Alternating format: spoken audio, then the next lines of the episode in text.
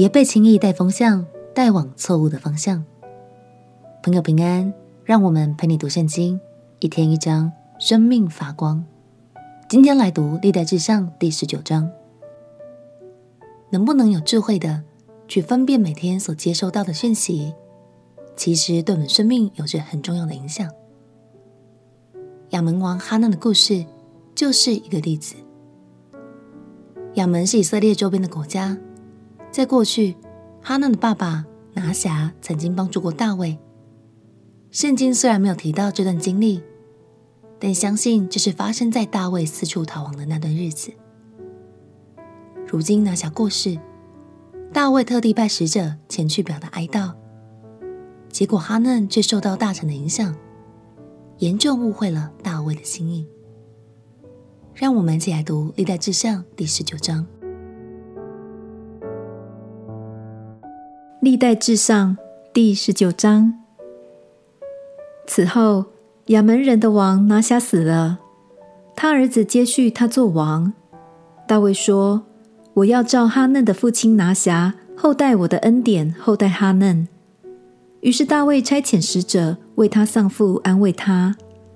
大卫的臣仆到了亚门人的境内见哈嫩，要安慰他。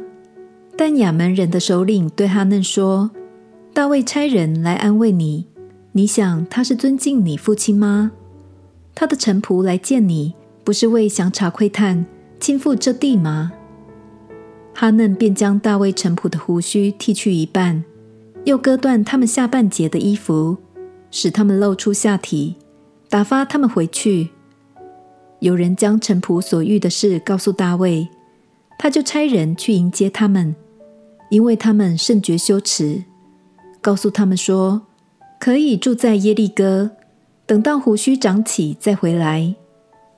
亚门人知道大卫憎恶他们，哈嫩和亚门人就打发人拿一千他连得银子，从美索不达米亚、亚兰。马加、索巴雇战车和马兵，于是雇了三万二千辆战车和玛迦王并他的军兵。他们来安营在米底巴前，亚门人也从他们的城里出来，聚集交战。大卫听见了，就差派约押统带勇猛的全军出去。亚门人出来，在城门前摆阵，所来的诸王另在郊野摆阵。约押看见敌人在他前后摆阵，就从以色列军中挑选精兵，使他们对着亚兰人摆阵；其余的兵交与他兄弟亚比筛，对着亚门人摆阵。约押对亚比筛说：“亚兰人若强过我，你就来帮助我；亚门人若强过你，我就去帮助你。我们都当刚强，为本国的名和神的诚意做大丈夫。”愿耶和华凭他的意志而行。于是约押和跟随他的人前进攻打亚兰人，亚兰人在约押面前逃跑。亚门人见亚兰人逃跑，他们也在约押的兄弟亚比筛面前逃跑进城。约押就回耶路撒冷去了。亚兰人见自己被以色列人打败，就打发使者将大河那边的亚兰人调来。哈大利谢的将军朔法率领他们。有人告诉大卫，他就聚集以色列众人过约旦河，来到亚兰人那里，迎着他们摆阵。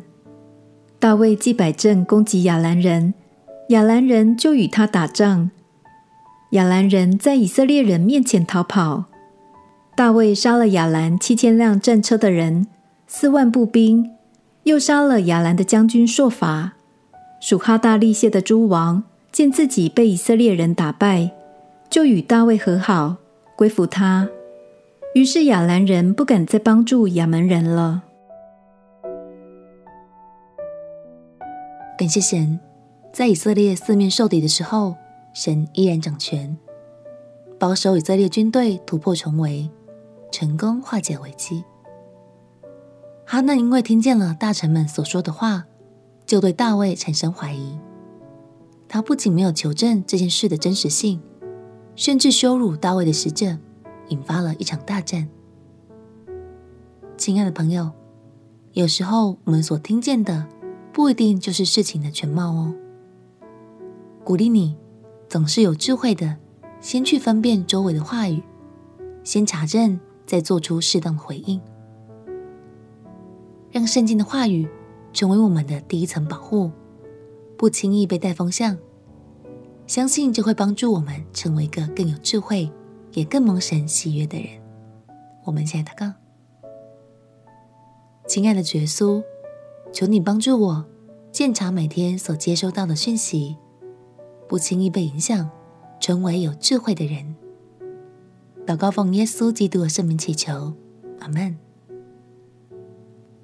祝福你有智慧的往蒙福的方向前进。陪你读圣经，我们明天见。耶稣爱你，我也爱你。